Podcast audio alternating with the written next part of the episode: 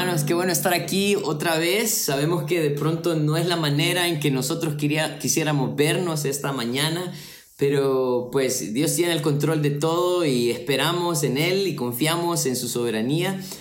Así que eh, para nosotros es, es, bueno estar nuevamente reunidos un domingo más. Ah, ya queremos verles, sabemos que de pronto después de este tiempo de cuarentena nos vamos a poder ver de pronto un poco más peludos, de pronto, de pronto un poco más gorditos, de pronto otros un poco más flaquitos. Ah, pero eh, esperamos que el Señor nos conceda eh, el que podamos vernos pronto. Es nuestro deseo. Hoy vamos a continuar el estudio de Hechos y vamos a estar en el capítulo 17 y vamos a estudiar los primeros 15 versículos. Y vamos a estudiar cómo eh, en, esta porción de las escrituras uh, Pablo y Silas continúan con este segundo viaje misionero y se encuentran con diversas dificultades como es usual en aquellos que sirven al Señor. Ah, y ellos son acusados de ser personas que trastornan al mundo. Saben, yo creo que em, nosotros debemos de ser estas personas que cambiemos a este mundo. Ah, nosotros somos los llamados a ser un testimonio, a ser luz y sal en medio de un mundo eh, decadente que carece del temor y del amor a Dios. Así que vamos a empezar esta mañana y voy a pedirles que eh, inclinen su rostro. Vamos a tener un momento de oración. Yo sé que mi hermano Ciel y mi hermano Alfredo oraron también, pero no quiero perder esta oportunidad de poder orar con ustedes también. Vamos a orar. Padre, queremos darte gracias por la oportunidad que tenemos de estar juntos. Señor, reconocemos la necesidad que tenemos de ti Ah, y Padre, queremos agradecerte por todo lo que tú haces, porque sabemos que tiene un propósito perfecto. Gracias por la oportunidad que tenemos de reunirnos esta mañana y mi deseo, Padre, es que tu palabra pueda ser expuesta y que los hermanos puedan ver las verdades que hay detrás de ella, de pronto importantes para nosotros, indispensables para nuestra manera de vivir. Señor, queremos ser aquellos que trastornan al mundo, Ayúdanos a ver, Señor, cuáles fueron los medios y cuál fue la actitud de estos hermanos ah, para poder llevar tu palabra en medio de tanta dificultad. En tu nombre santo oramos y, dejamos este tiempo en tus manos. Gracias por tu Hijo Jesucristo que nos dio salvación. Amén. Vamos a ir entonces al texto y vamos a, a ir a Hechos, capítulo 17. Vamos a leer los primeros versículos. Vamos a leer los versículos del 1 al 4. Dice, y pasando por Anfípolis y Apolonia, llegaron a Tesalónica, donde había una sinagoga de los judíos. Y Pablo, como acostumbraba, fue a ellos y por tres días de reposo discutió con ellos, y declarando y exponiendo por medio de las escrituras que era necesario que el Cristo padeciese y resucitase de los muertos, y que Jesús, a quien yo os anuncio, decía él, es el Cristo. Y algunos de ellos creyeron y se juntaron con Pablo y con Silas, y de los griegos piadosos gran número, y mujeres nobles no pocas. Entonces vemos que eh, Pablo tenía una estrategia para poder llevar el mensaje de Cristo. La estrategia de Pablo era ir a las sinagogas nosotros aprendíamos hace un par de semanas que eh, Pablo y Silas habían sido encarcelados en Filipos y el Señor liberó a Pablo y a Silas esa noche ah, y el carcelero pudo recibir a Cristo porque ellos uh, fueron usados, fueron el instrumento para que este carcelero y su familia creyeran en medio de las dificultades, en medio de, todo, ellos estaban orando y alabando al Señor y estaban siendo usados para hacer luz. Pero al parecer la oposición crecía y ellos tenían que seguir eh, a la siguiente ciudad. Y dice el versículo 1 que ellos eh, pasaron por Anfípolis. Anfípolis era una ciudad al suroeste de Filipos, alrededor de 48 kilómetros al suroeste de Filipos.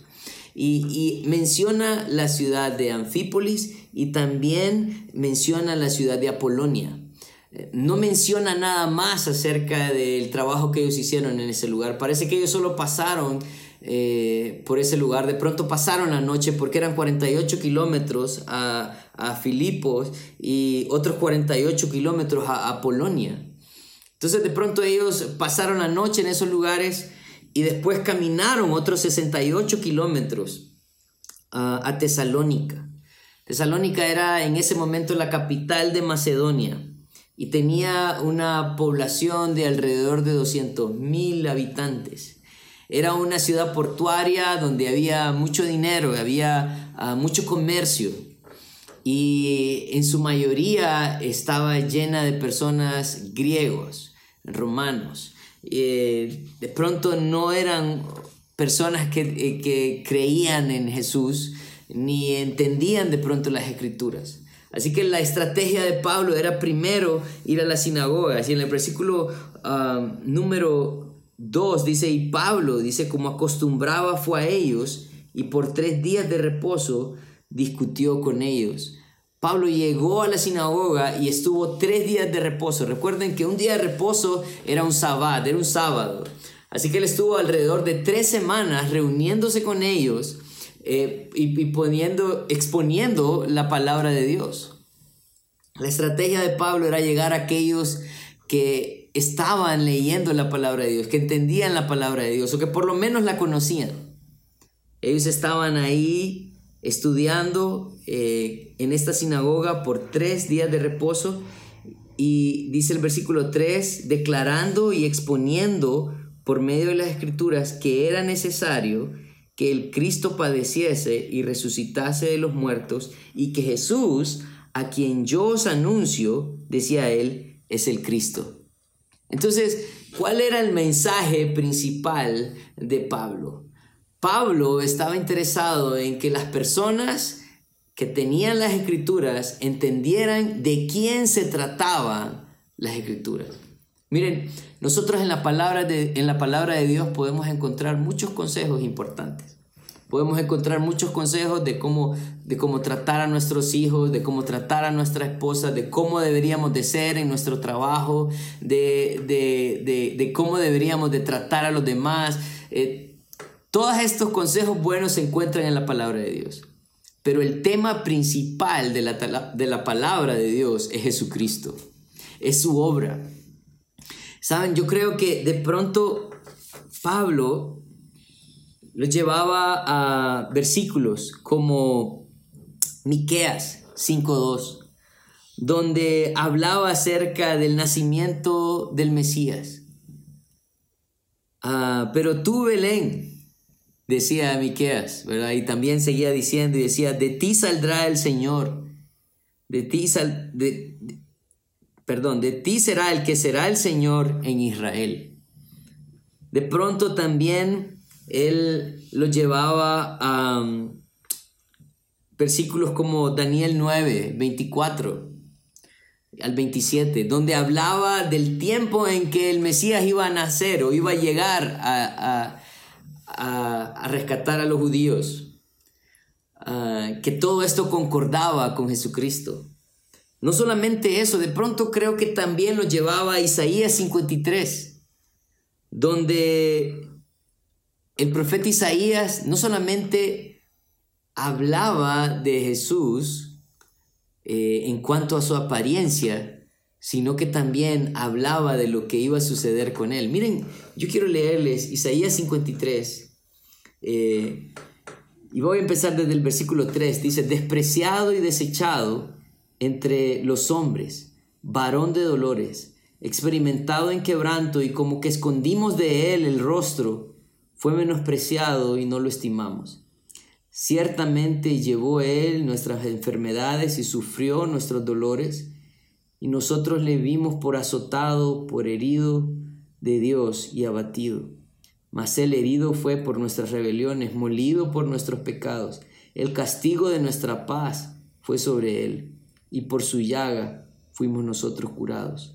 Todos nosotros nos descarriamos como ovejas, cada cual se apartó por su camino, mas Jehová cargó en él el pecado de todos nosotros. Qué bonito. Definitivamente describe a Jesucristo, pero no solamente eso, sino que también describe a cada uno de nosotros. ¿Cuál fue nuestra actitud o cuál ha sido nuestra actitud hacia Jesucristo?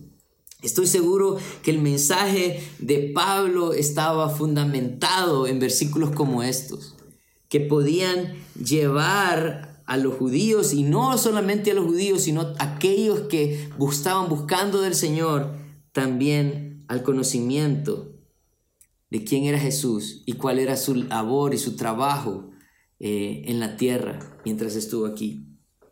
Entonces el mensaje de él era declarar y exponer las escrituras. Sabemos que el centro de las escrituras es Jesucristo. Pero, ¿qué sucede como resultado de la exposición de las escrituras? Miren, y dice, y algunos de ellos creyeron, versículo 4, y se juntaron con Pablo y con Silas, y de los griegos piadosos gran número, y mujeres nobles no pocas. Cuando, nos habla el versículo 4 de algunos de ellos, está hablando de los judíos. Está diciendo, algunos de los judíos cuando escucharon este mensaje parece que conectaron los puntos y dijeron, verdaderamente Él es el Mesías, verdaderamente este es el mensaje de Dios. Dice que también se juntaron con ellos, dice, de los ah, griegos piadosos. Estos griegos piadosos eran también como Cornelio, recuerdan, este eh, oficial romano, que era un hombre piadoso, era un hombre que había escuchado de pronto las escrituras y, estaba queriendo confiar en Dios también, pero no sabía cómo. Ellos eran un grupo similar a él. Y dice que eh, fue gran número.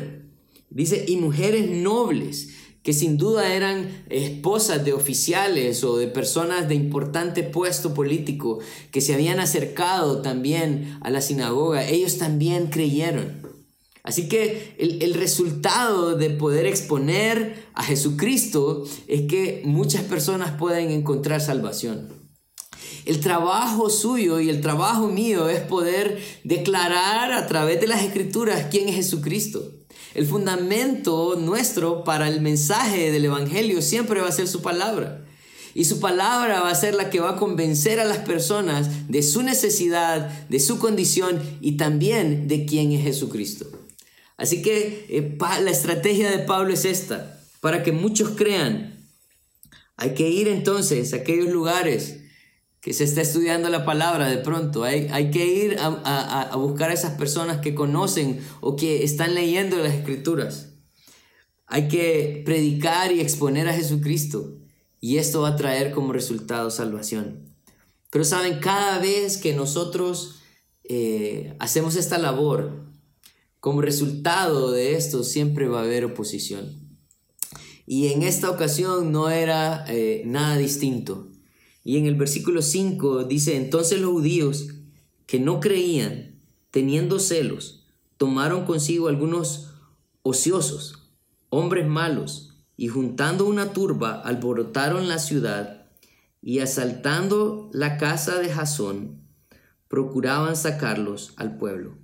Pero no hallándolos, trajeron a Jasón y a algunos hermanos entre las entre las autoridades de la ciudad gritando, estos que trastornan el mundo entero, también han venido acá, a los cuales Jasón ha recibido, y todos estos contravienen los decretos de César, diciendo que hay otro rey Jesús, y alborotaron al pueblo y a las autoridades de la ciudad oyendo estas cosas.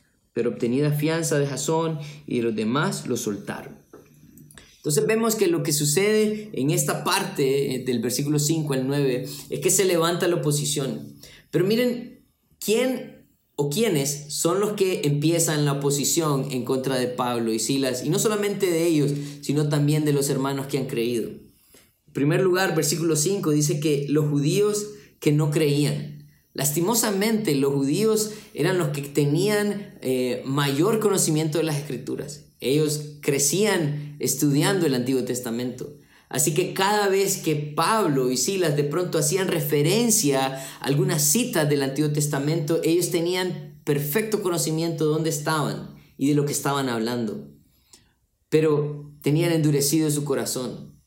¿Saben? Porque el deseo de estos judíos era tener a un Mesías que los librara de la oposición o de la, o de la opresión, perdón, de Roma. Yo no sé qué tipo de Jesús eh, quieres tú, pero el Jesús que Dios ha mandado es aquel que no, no viene a liberarte de tus deudas, no viene a liberarte ni siquiera de tus enfermedades o de tus luchas. Él viene a liberarte de tu pecado. De tu pecado que de pronto te ha metido en deudas, de tu pecado que de pronto ah, te tiene enfermo, de tu pecado que de pronto es quien te hace sufrir. Jesús no era un rey político, Jesús era nuestro Salvador, el Salvador de nuestras almas. Y estos judíos, lastimosamente, deciden no creer en Jesús Deciden esperar a un Mesías político. Y estos, dice, teniendo celos, tomaron consigo a algunos ociosos. Miren, hay algo bien importante en esto, porque detrás de toda acusación hay una intención. Y ellos tomaron hombres ociosos para acusar a Pablo y Silas, pero la intención estaba basada en celos. Eh, algunas personas hablan acerca de ah, por qué tenían celos. Bueno, algunos piensan que de pronto estos judíos iban a perder popularidad, ya no iban a ser tan populares. Ah, porque su mensaje no concordaba, no era tan coherente como el mensaje de Pablo y Silas. Algunos también creen ah, que ellos no querían a los gentiles. Recuerdan que hemos estado hablando en semanas anteriores que esa era una gran rivalidad ellos se creían superiores y mejores ah, y no creían dignos a los gentiles, o sea, los que no eran judíos, de recibir la salvación. Algunos creen que eran celos porque los gentiles recibían a Cristo y ellos alcanzaban salvación.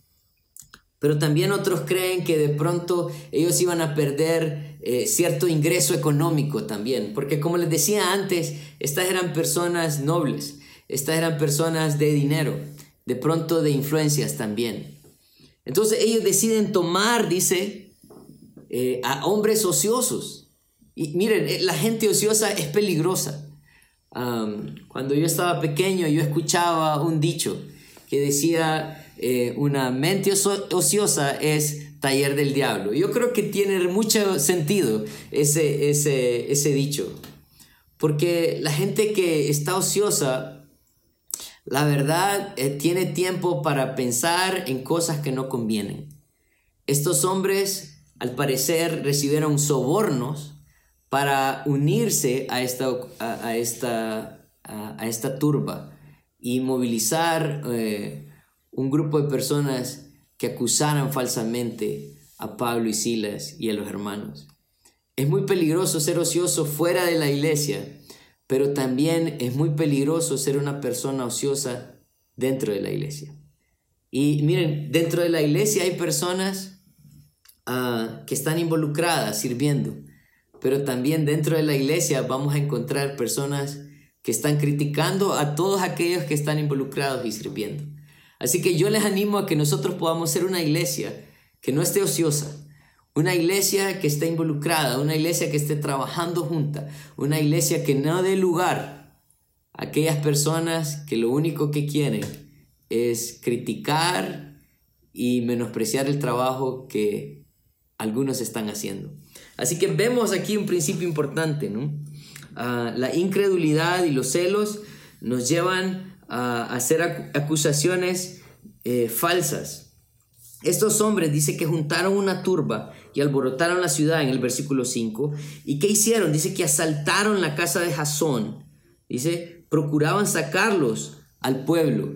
Ellos querían eh, sacar a Pablo y Silas, sabían que Jasón los había hospedado, así que eh, no los encontraron, dice el versículo 6, pero no hallándolos, trajeron a Jasón y algunos hermanos ante las autoridades de la ciudad, gritando, estos que trastornan el mundo entero, también han venido acá, a los cuales Jasón ha recibido, y todos estos contravienen los decretos de César, diciendo que hay otro rey, Jesús. Vemos entonces que ellos empiezan no solamente a atacar a Pablo y Silas, sino también a la iglesia que está en, en ese lugar. Y ellos hacen tres acusaciones. La primera acusación, versículo 6, es una acusación contra Pablo y contra Silas. La acusación contra Pablo y Silas es que ellos están trastornando al mundo. Y miren, e, esta acusación tiene un contexto negativo. Ellos están diciendo que ellos están alborotando al mundo, que ellos están ah, poniendo al mundo de cabeza.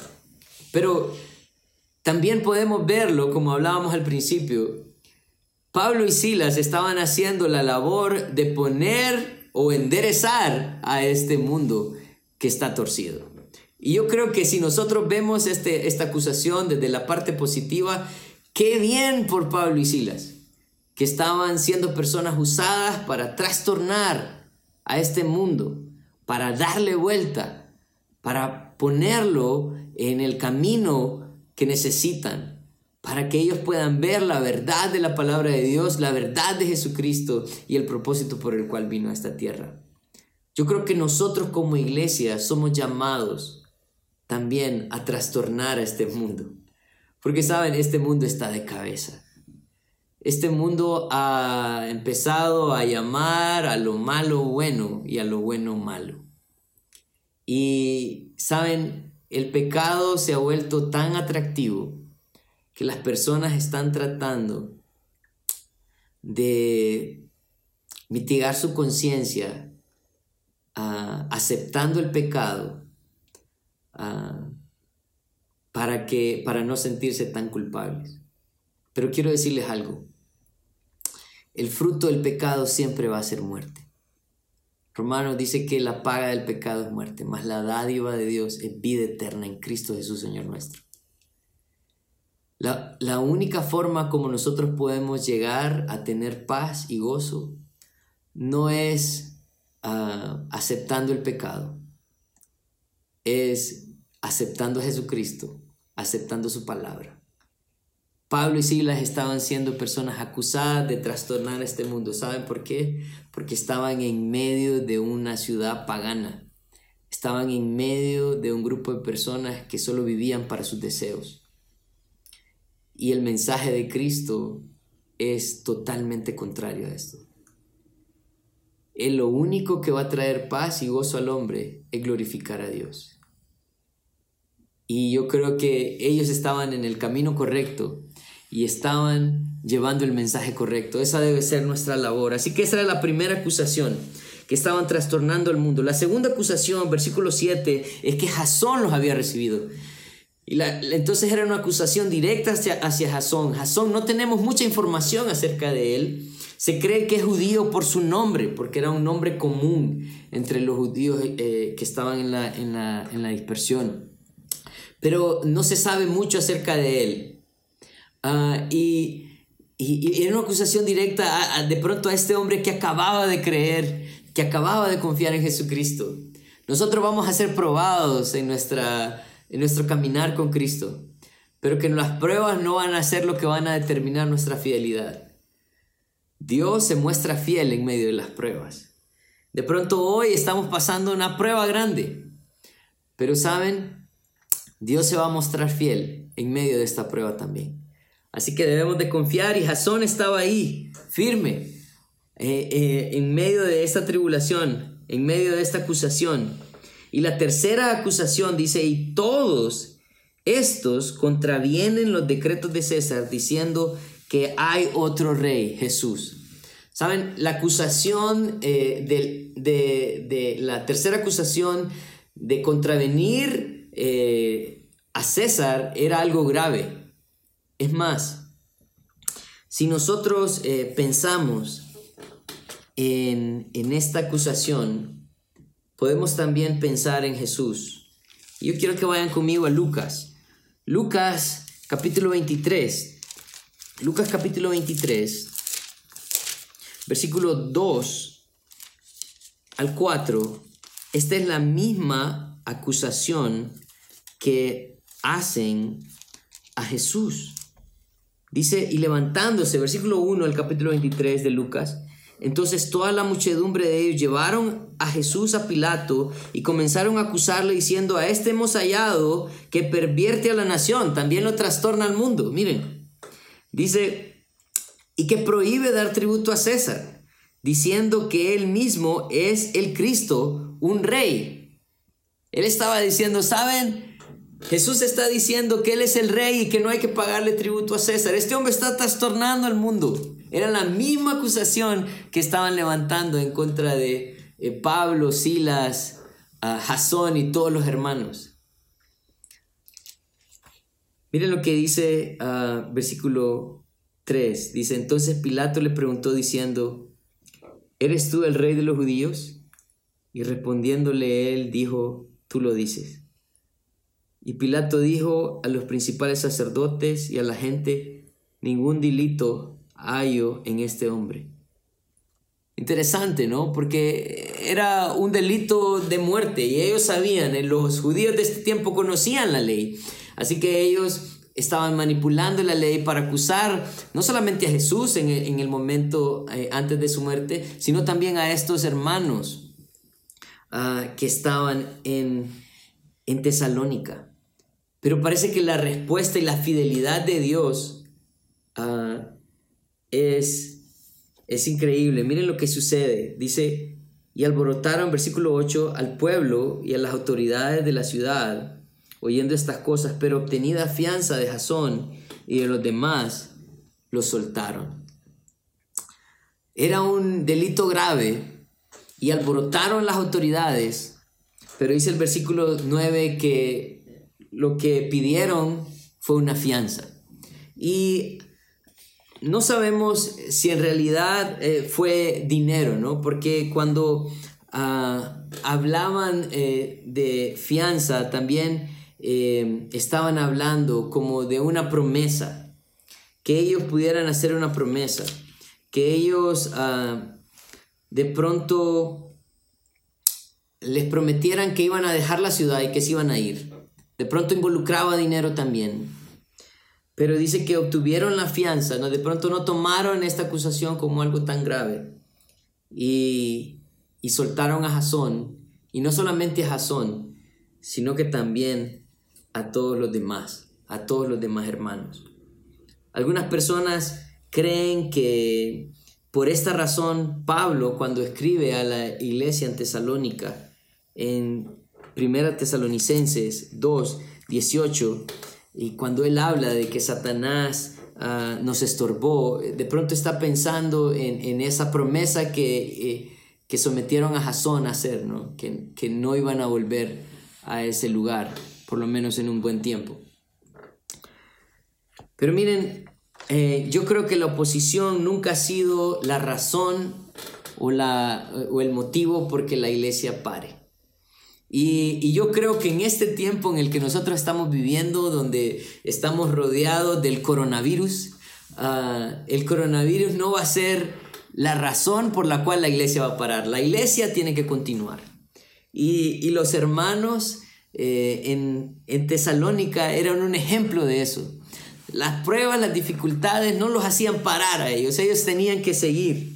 Y miren lo que sucede en el versículo 10. Porque el versículo 10, después de la oposición, podemos ver que ellos perseveran. Y dice, inmediatamente los hermanos enviaron de noche a Pablo y a Silas hasta Berea. Y ellos, habiendo llegado, entraron en la sinagoga de los judíos. Y estos eran más nobles que los que estaban en Tesalónica, pues recibieron la palabra con solicitud, escudriñando cada día las escrituras para ver si estas cosas eran así. Entonces lo que hicieron ellos, salen de, Tesalónica, dicen, bueno, aquí no nos quieren, nos vamos. Pero nos vamos todos y vamos a irnos a medianoche y vamos a llevar a Pablo y a Silas. Y, nos vamos a ir para Berea, dice inmediatamente, dice el versículo 10. Ah, ellos, ellos llegaron, dice, y lo primero que hacen, miren, esto es importante, porque lo primero que hacen es volver a la sinagoga. Ah, el deseo de Pablo y la intención de este viaje misionero sigue siendo el mismo. La oposición no cambia los propósitos de la iglesia. ¿Saben por qué nosotros queremos seguir teniendo eh, reuniones en línea? Porque nosotros tenemos el mismo deseo eh, que pudiéramos tener si estuviéramos en, en el edificio. O sea, que un edificio no nos va a parar para poder seguir los propósitos del Señor. Pablo quería seguir llevando la palabra de Dios, seguir exponiendo y explicando la palabra de Dios. Pero, ¿qué sorpresa se lleva Pablo y Silas cuando llegan a Berea? Miren lo que dice el versículo 2. Dice que, y estos eran más nobles. Miren, qué bonito. La razón, dice que los que estaban en Tesalónica, pues recibieron la palabra con toda solicitud escudriñando cada día las escrituras para ver si estas cosas eran así. Entonces, la sorpresa que ellos se llevan es que la gente en Berea eh, no, no, no, no eran como los de Tesalónica, eran más nobles todavía. ¿Por qué? Porque ellos no solamente escucharon el mensaje, sino que se dedicaron a estudiar cada versículo cada parte de la escritura que mencionaba Jesucristo, ellos dedicaron el tiempo para estudiarla. Y, esto es algo bien importante porque nosotros no queremos ser cualquier cristiano. Nosotros no queremos ser eh, eh, cualquier hijo de Dios. Queremos ser de los nobles que toman la palabra de Dios y la escudriñan. Que no solamente eh, creen en lo que dice el pastor, sino que también corroboran esta palabra a través del estudio de las escrituras. Saben, yo creo que uno de los problemas grandes que tiene la iglesia hoy en día es que hay mucho lobo vestido de oveja. Hay mucho pastor eh, o pastor, si se puede decir, eh, que se para enfrente de una congregación y los llena de falacias y de mentiras. Y saben, la, la Biblia dice que estos van a recibir condenación. Dice que mayor condenación van a tener aquellos que se hacen maestros. Pero saben, yo creo que también aquellos que se sientan en las sillas y no corroboran esta palabra, también van a ser condenados. No va a haber, eh, no va a haber eh, omisión de este, de este pecado también. Yo creo que una de las cosas importantes que nosotros como iglesia estamos tratando de motivar es el estudio de la palabra de Dios. Que nosotros podamos corroborar el mensaje de cada domingo a través del estudio de los grupos casa. Que nosotros podamos estudiar y corroborar las escrituras a través de, las clases que tenemos cada sábado, cada martes en la noche, cada estudio, cada discipulado. Nuestro deseo es que ustedes tengan pleno conocimiento de las escrituras es triste cuando hay personas que creen que no pueden aprender o que no necesitan aprender nada más. Porque ah, cuando Jesús hablaba acerca de la vida eterna, él decía que la vida eterna es que te conozcan a ti, el único eh, y suficiente Salvador. Entonces, ah, vamos, a, vamos a ver que la sorpresa que él se lleva es que ellos eh, escudriñaban las escrituras. Y en el versículo 12 nos refleja el fruto de estudiar las escrituras de una, de una manera ah, con solicitud. Dice, así que creyeron muchos de ellos ah, y, y mujeres griegas de distinción y no pocos hombres. Así que el número de personas que creían en Cristo aumentaba, crecía. Esto como fruto del estudio de la palabra de Dios. Siempre el estudio de la palabra de Dios va a tener como resultado que las personas puedan creer. Romanos 10, 17 dice que la fe viene por, como resultado del oír y el oír la palabra de Dios. Así que eh, esto era algo bien importante. Este era el fruto de escudriñar las escrituras. Pero miren, así como perseveraban ellos en la predicación, así también perseveraba la oposición.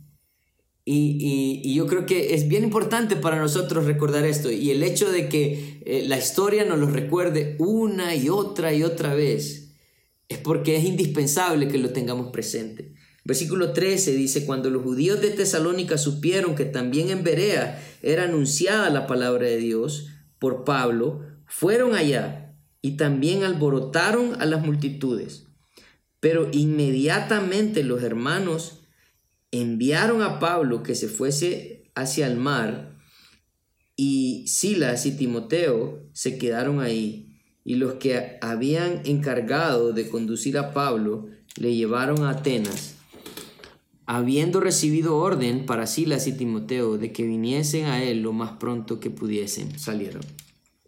Entonces vemos que cuando se dan cuenta las personas que están en Tesalónica de que ellos están en Berea, dicen, no, no podemos dejarlos que sigan predicando la palabra de Dios, así que ellos van a, a buscarlos a ellos.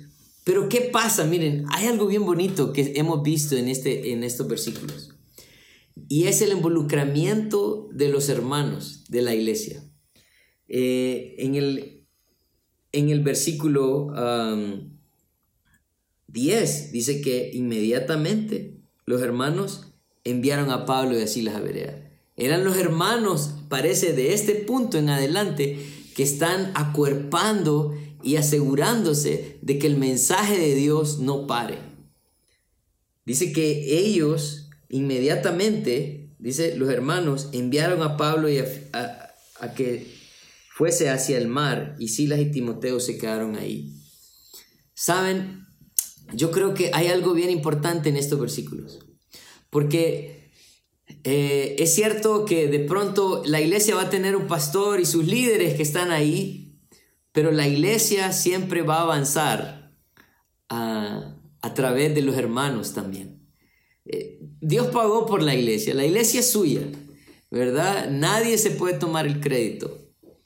Pero Él nos ha dado la oportunidad de ser parte de este cuerpo, para que este cuerpo siga adelante. Pablo eh, y Silas y Timoteo y Lucas estaban siendo acuerpados por un grupo de hermanos que no iban a dejar que el mensaje parara. Así que ellos toman la decisión de sacar a Pablo, ¿verdad? Y, y enviarlo enviarlo al puerto para que después él vaya a Atenas. De eso vamos a estar hablando la próxima semana. Pero ah, el punto importante aquí, ah, en este versículo, es que definitivamente todos jugamos un rol importante en la iglesia. Ah, de pronto Daniel puede decir, yo pues estoy en cuarentena, no puedo salir a ningún lado. Bueno, pero sí puedes enviar este mensaje a alguien que necesite escucharlo. Sí puedes enviar eh, versículos eh, a alguien eh, que necesite. Sí puedes cuidar de otros hermanos que de pronto estén en necesidad. Si puedes enviar comida o un plato de comida, aunque sea alguien que sepas que de pronto no tiene mucho. la iglesia va a seguir adelante porque la iglesia es de Dios. Y ojalá, hermanos, que nosotros estemos dispuestos a ser parte de este movimiento. Que podamos ser hallados delante del Señor, fieles, cuando Él venga a recoger su iglesia. Saben, yo quiero terminar eh, con algunas conclusiones importantes. La primera es que los que trastornan al mundo son aquellos que con fidelidad buscan anunciar y vivir la verdad de Cristo. Esa es la estrategia que la iglesia tiene para llevar a cabo el fin por el cual fuimos llamados. Esa es la estrategia que podamos nosotros anunciar y vivir esta verdad de Cristo. Esto va a trastornar al mundo. La gente se va a preguntar, ¿qué tenés? ¿Qué es lo que te hace estar tan feliz y tan confiado? Que tengo a Cristo. Que vivo no por las cosas de este mundo, sino por las cosas eternas que Él tiene preparadas para mí. También quiero que recordemos que el anunciar a Cristo siempre será contrario a los propósitos de este mundo. Por esa razón, siempre tendremos oposición y pruebas, pero esto nunca ha parado a la iglesia de hacer su labor. ¿Saben? No va a haber ningún tipo de oposición que va a parar a la iglesia de hacer su labor.